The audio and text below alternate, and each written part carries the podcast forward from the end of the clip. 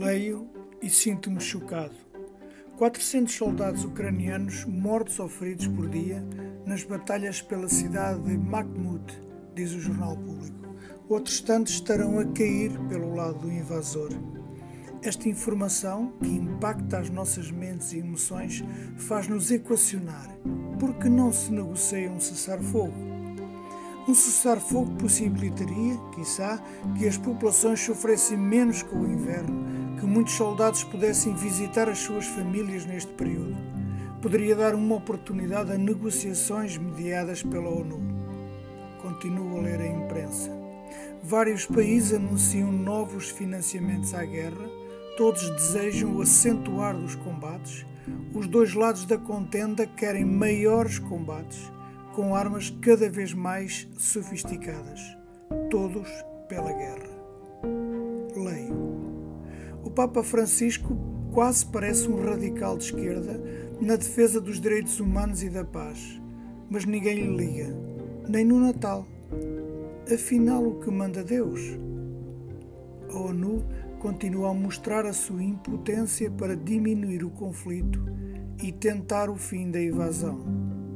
A ONU mantém a organização e centros de decisão herdados da Segunda Guerra Mundial. As potências decidem. Entretanto, a guerra continua feroz, o invasor não quer perder terreno e acessos estratégicos, o invadido tenta reganhar meios avançados de combate. Matam-se. A população sofre. Os mortos e mutilados são imensamente muitos. Cada vez mais se choram os mortos, cada vez mais são as viúvas, as crianças sem pai ou mãe, cada vez menos famílias têm Natal. Os vendedores de armas têm lucros como nunca, festejam. As empresas petrolíferas dominam os preços e obrigam-nos a estar em alta, o dólar está em alta, as multinacionais americanas e outras exultam. 170 monopólios controlam o comércio mundial. Exultam. Mais lucros, mais lucros, mais lucros. Os juros sobem. Diz-se que para combater a inflação. Já cresce o desemprego, os empréstimos à habitação e consumo, os juros das dívidas dos Estados. Os Estados submetem-se ao mercado, ou seja, aos donos do mercado. O mercado é o novo Deus. É Natal, compram-se prendas e fazem-se festas familiares, matam-se saudades e fala-se de amor ao próximo. Pessoas matam pessoas. Na invasão, muitas centenas de homens morrem por dia. São obedientes à hierarquia.